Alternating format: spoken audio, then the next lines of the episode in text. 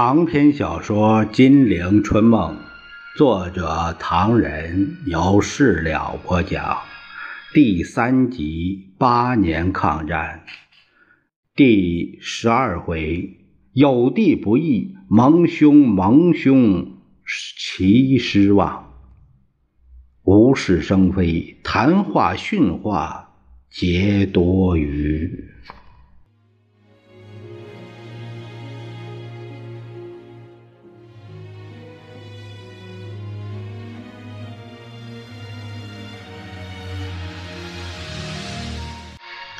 蒋介石在中委会上发表了训话，他接着说：“其次，对于张学良、杨虎城问题，大家已经知道这两个人如何狂妄，如何欺上。不过，对张杨问题，对东北军、西北军问题，我已经有了对付办法，大家在外面也不宜多说话。”以免误事，这是今天要告诉大家最重要的第二件事。最重要的第三件事是对日问题。我回京之后，有人告诉我说，京沪一带盛传即将对日作战，打回东北。这消息不知道从哪里说起。对日问题牵涉太广，关系太大，不能轻率从事，必须从长计议。但是如果在外面信口开河、不负责任、乱说，影响治安事小，影响中日邦交，甚至中国国本非常大。我希望大家散会之后，不论对共问题、对张扬问题，乃至于对日问题，不宜随便说话。就我个人的健康问题，已经请好了医生在看，没有关系。我身体一向很好，腰背受伤没有关系。蒋介石转着脑袋：“大家还有什么问题？有什么问题没有啊？”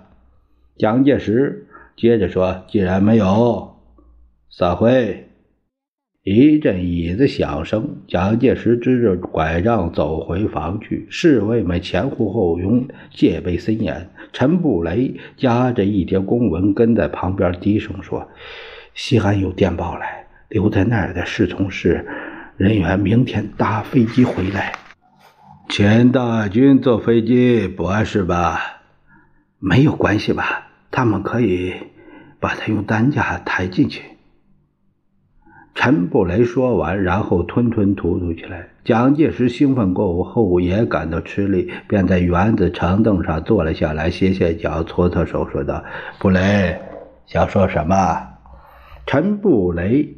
朝官邸大门望望，只见满朝文武大员纷纷散去，门外小汽车的喇叭声与回车声震天的响，闹了一阵子。陈布雷又吞吞吐吐地说：“哎，我我想的事情太多了，一时一时也说不完。西安这次事变，我真是非常惭愧，没有替伪作分一点患难，实在。”实在，他顿了顿，后来听说委座就要回来，侍卫又不够用，呃，到昨天才从第一座选妥了一批，恐怕不够资格。蒋介石皱皱眉：“布雷，你想说的恐怕不是这个吧？一批原来的侍卫官，明天马上可以回来，这个问题只不得你欲言又止。”蒋介石瞅了眼四周，老实说，到底又听到了什么消息啊？陈布雷满脸通红，那张老太婆型的嘴巴更像一个老太婆，一颤一抖的说，想说又说不出来。蒋介石跟这失笑了，我知道了，你是想劝我不要辞职，还是辞职书的措辞不好下笔啊？蒋介石捶捶背，皱着眉，狞笑着说。辞职也罢，不辞也罢，反正是那么一回事。没有人敢说话。我下飞机的时候，林森第一个迎过来同我握手。我看在他总算是个主席份上，不得不应酬应酬。这何应钦他们，我一见就烦。蒋介石觉得话离题了，又折回来说道：“呃，我的辞职当然明白。”这是一种涵养功夫，根本没有人通过批准的。问题是这个时候我不辞职不大好，别说不能表示我的气度，而且我腰背的伤实在是吃不消，应该找个地方缓缓环境。哎呀，这个时候上庐山未免冷了点会吸口，我也不愿意去去杭州。陈布雷突的一耸鼻子，流下了两行眼泪。委座，还是回西口吧。布雷，为什么哭啊？陈布雷这才从案卷里掏出一份电报：西侯先生过世了。蒋介石一怔，恍然大悟：陈布雷刚才为什么吞吞吐吐？原来是想报告他兄长。逝世的消息，对于蒋锡侯之死，这个并非同胞手足的病故，在蒋介石看来，实在一点伤感也没有。不但没有伤感，而且心头有一点轻松之感。你道为何？原来这蒋锡侯同这位老弟个性不同。不善于做官，却在九一八事变后给蒋介石去过一封长信，痛斥他不敢抗战，丧尽威风。西侯责备他，与其说是为了国家，勿宁说是为了及第丧权辱国。在故乡的声望大为跌落，因此提起他的注意。但蒋介石的感觉却不同，他深恨西侯多管闲事。蒋介石木然坐着，陈布雷见他不想，还以为蒋介石伤心过度，失了常态，也抹抹眼泪，劝他：“ 我本来不想在这个时候报告，无奈这是。”委座府上的一件大事，不能不说。不过事已至此，委座也不必太难过。节哀顺变，古有名训，何况委座自己正宫，为何还是回房休息吧？蒋介石思潮起伏，回溯到几十年前。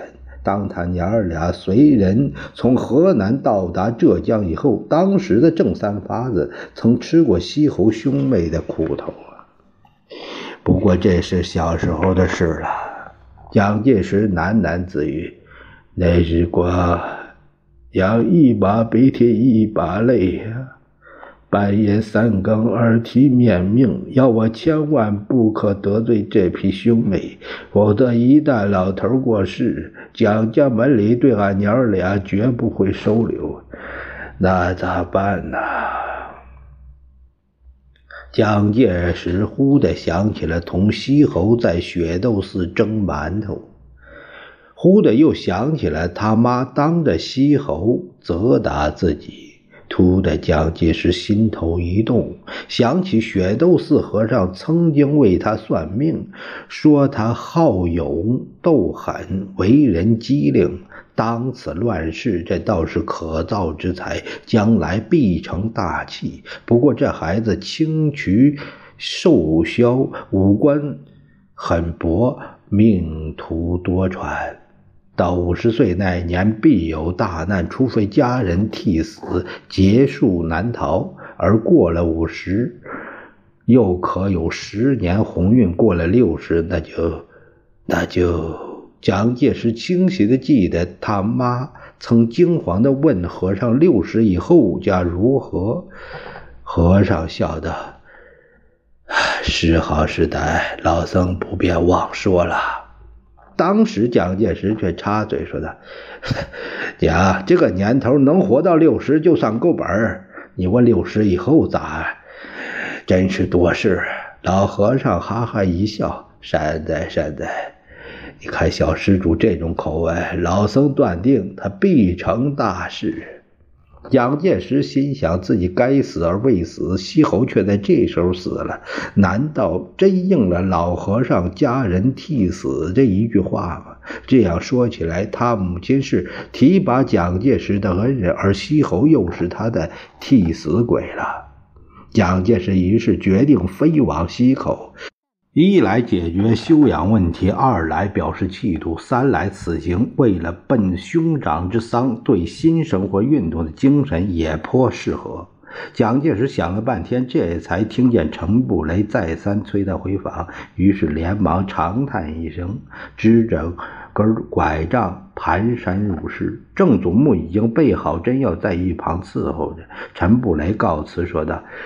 呃，那等事情有了头绪，委座决定去西口一行了。大先生家中，我先去发个电报。蒋介石疲乏的点点头。啊，今天且慢休息，还有两篇稿子要拟一拟。一篇是我的讲话稿，明天再发给中外记者；一篇是谢启，明天也要见报。是。陈布雷正要告辞，郑祖木一支针也将向蒋介石背上注射过去，蒋介石却吩咐着：“通知西口，此行郑医生一起去，我外甥朱培峰也同行。”是的，陈布雷问他：“夫人，夫人去不去？”蒋介石当着郑祖木也不便说什么，含糊着答。夫人去不去还不一定，你现在就把谢启和谈话赶一赶吧。我打完针就睡了。说罢，闭上眼睛，侧过身子，让郑佐木注射。陈布雷悄悄退出房门，刚一转身，却见侍卫长匆匆而来，两个人几乎撞了满怀。陈布雷惊问：“什么事？”委员长已经休息了。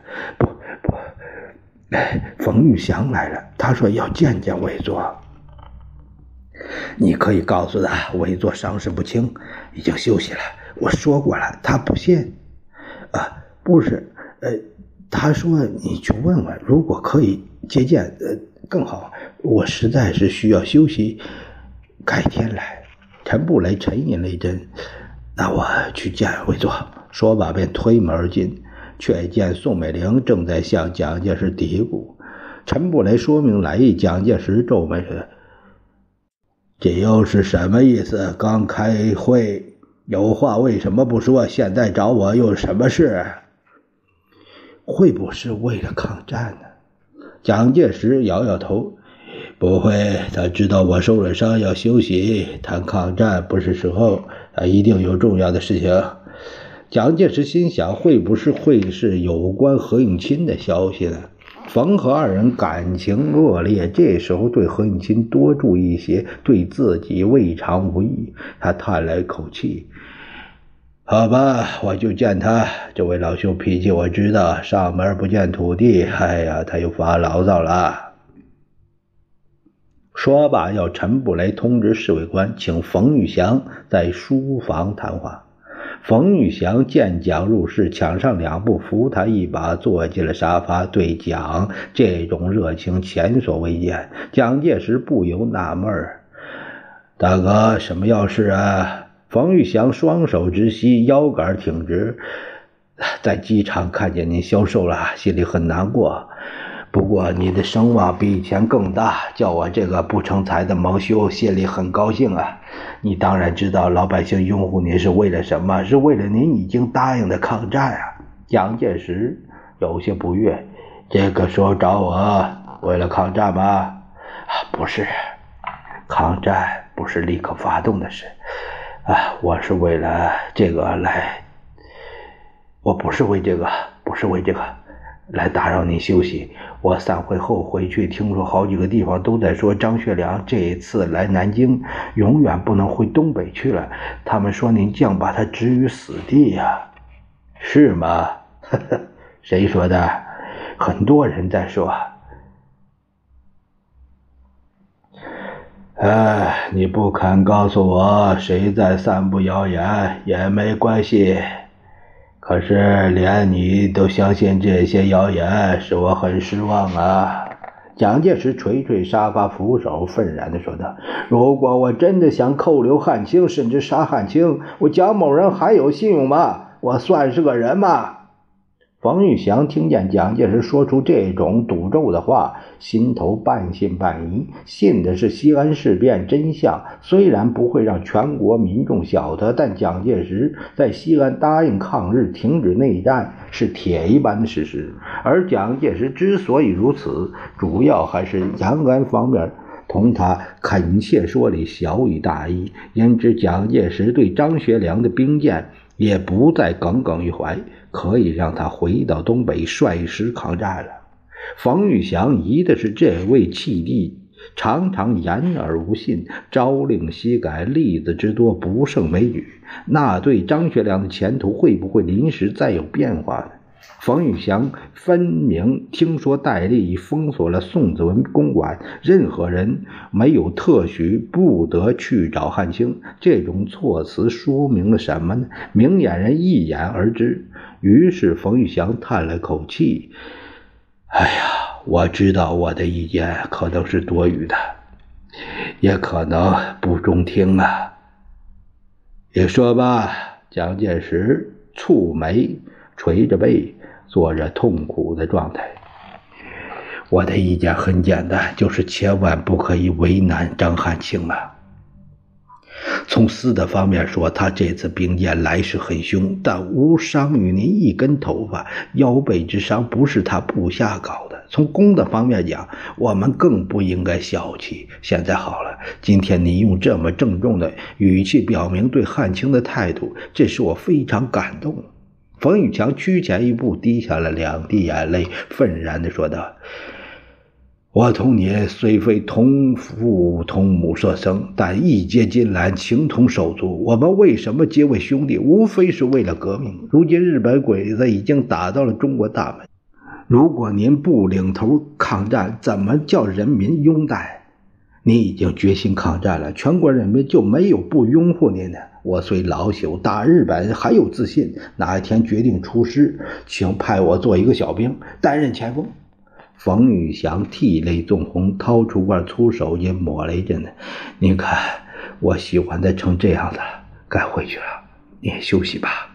说罢便走，又转过身来说：“还有啊，您在汉卿回西安之也该欢送一下。”表示你的嫉妒，二来表示全国团结，可以激励士气，振奋民心。到那时我做，愿意痛饮三杯。冯玉祥看见蒋介石已经合上眼睛，也就喜滋滋，悄悄的离去。带他出门，蒋介石睁开眼睛，摸索着进房，心头委实的不痛快。蒋锡侯则他不抵抗。但已经死了，活着的这位盟兄却比蒋锡侯讨厌的多。蒋介石实在是难以入梦。别说腰背间那股疼痛劲儿，面前摆着的三个问题已经够他伤脑筋的。哼哼唧唧的在床上翻来覆去，听到隔壁传来宋美龄的鼾声，同房门口地毯。侍卫轻微的脚步声在唱和，对何应钦的态度问题，对杨虎城西安控制权的问题，对张学良军事审判以及如何处理的问题，错综复杂。蒋介石心潮起伏，辗转不寐。他终于披衣而起，发现陈布雷书房里灯光未灭，心想他可能在赶你文件，反正睡不着，聊聊也好。蒋介石于是由侍卫扶着出现在陈布雷房里。陈布雷没料到这个时候蒋介石还没睡觉，以为有什么重大消息，惊问：“谢启和谈话初稿你好，有变动吗？”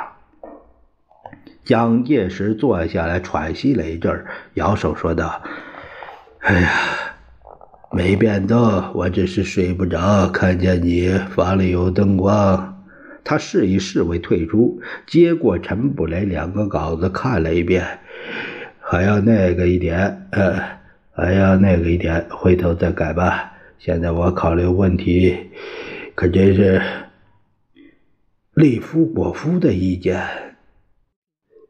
他们已经同我说过了，对张学良的看法同我完全一样。不能放他回西安。问题是：一不能杀他，二不能太亏待他。这个却要雨农来处理了。不过我对雨农的工作也不满意，我已经把他痛骂了一顿，要他整顿内部，同时着手调查西安事件前后南京谁对我忠诚，谁有野心，趁这个时候弄个一清二楚。西北剿匪司令部的参谋长晏道刚未能密事便于无形，我已批准了“无语”二字，关进牢监牢。政治部主任曾矿情在事变中广播同情张扬主张，简直反了！我批了“无耻”二字，要他坐牢。陈布雷一怔，却不作声。还有啊。呃，张学良问题原则上已经决定了，军事法庭也好，不让他回去也好。但杨虎城的问题还叫我伤脑筋呢。不是已经答应他继续在西安吗？是啊，蒋介石顿顿叫。刚才消息，杨虎城那个劲儿别提了。那个东北将领王以哲更气死人。扬言只要汉卿归去，便率兵北上。言下之意，如果汉卿不回去，他们还有好戏在后头。蒋介石已拳击着桌子：“你说气人不气人？”陈布雷不便说什么，给他倒了一杯热茶。哎，今天别再谈了。刚才郑医生告诉我，明天您就装好了钢架，装好了以后。把几件事情安顿一下，还是回去休息一阵再说吧。你在这里也没办法休息，一会儿这个一会儿那个的。老实说，我看了心里也烦。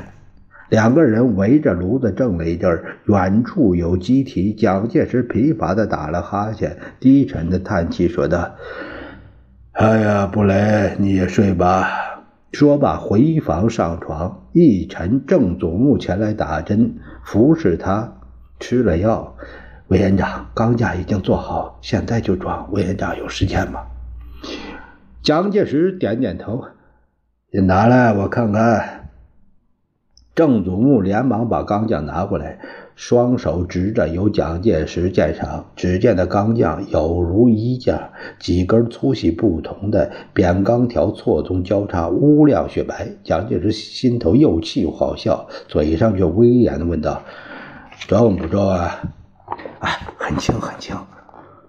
郑祖木指指蒋介石身边的宋美龄，刚才夫人已经试过了，呃，只有七八磅，套在背心上，扣住肩膀，一方面能使背部伤势复原，一方面可以使胸前。宋美龄抿嘴一笑，答应我在美国看古装剧。诧异，他们演员身材那样结实。有一次同大子到后台观察，我才知道他们不但在胸前装上个架子，而且有的人连鞋子都是穿高跟的。蒋介石听宋美龄把他比作做戏的，很不高兴。张医生，那就试试看吧。我来帮忙。夫人不必了，不敢劳驾夫人。郑祖木把蒋介石扶了起来，扶向书房。郑祖木作为一个医生，当然了解蒋介石的心情。是想脱掉委员长的外衣，露出一个瘦骨嶙峋、点点疮疤的上身，岂非有伤蒋介石的自尊心？而且同郑祖木一比，一个。躯干魁伟，一个瘦小多病，在宋美龄之前，郑从木绝不敢这样做。他记得陈布雷曾经暗示过：“伴君如伴虎，随时随地的谨慎小心，否则亏本事小，丧命悔之晚矣。”其实剥下蒋介石的大厂避弹衣、皮大衣、呢子制服、丝棉袄、羊毛衫、汗衫背心之后。其仅是受过嶙峋而已。此外，还有一个顾虑重重、不可捉摸的心。张医生，蒋介石穿上钢架，觉得还算舒服，肌肉骨干都给松弛适宜的钢架罩住，不再一碰就痛，一痛就一动就痛了。于是吩咐说道：“关于你替我的治疗情形，一切由史从事。”发表不必向新闻记者和其他人说话。郑祖木忙不迭地回答：“当然，当然，委员长放心，今天我们装钢架，我连助手都不用一个，窗外窗户都关得紧紧的，根本没有人晓得，除了夫人。夫人当然没关系。蒋介石试试活动上肢，腰背还是隐隐作痛。折腾一阵后，蒋介石回到屋里，但见戴笠直挺挺地立在门口。有份叫“杀人王如影随形”，天底下怎能太平？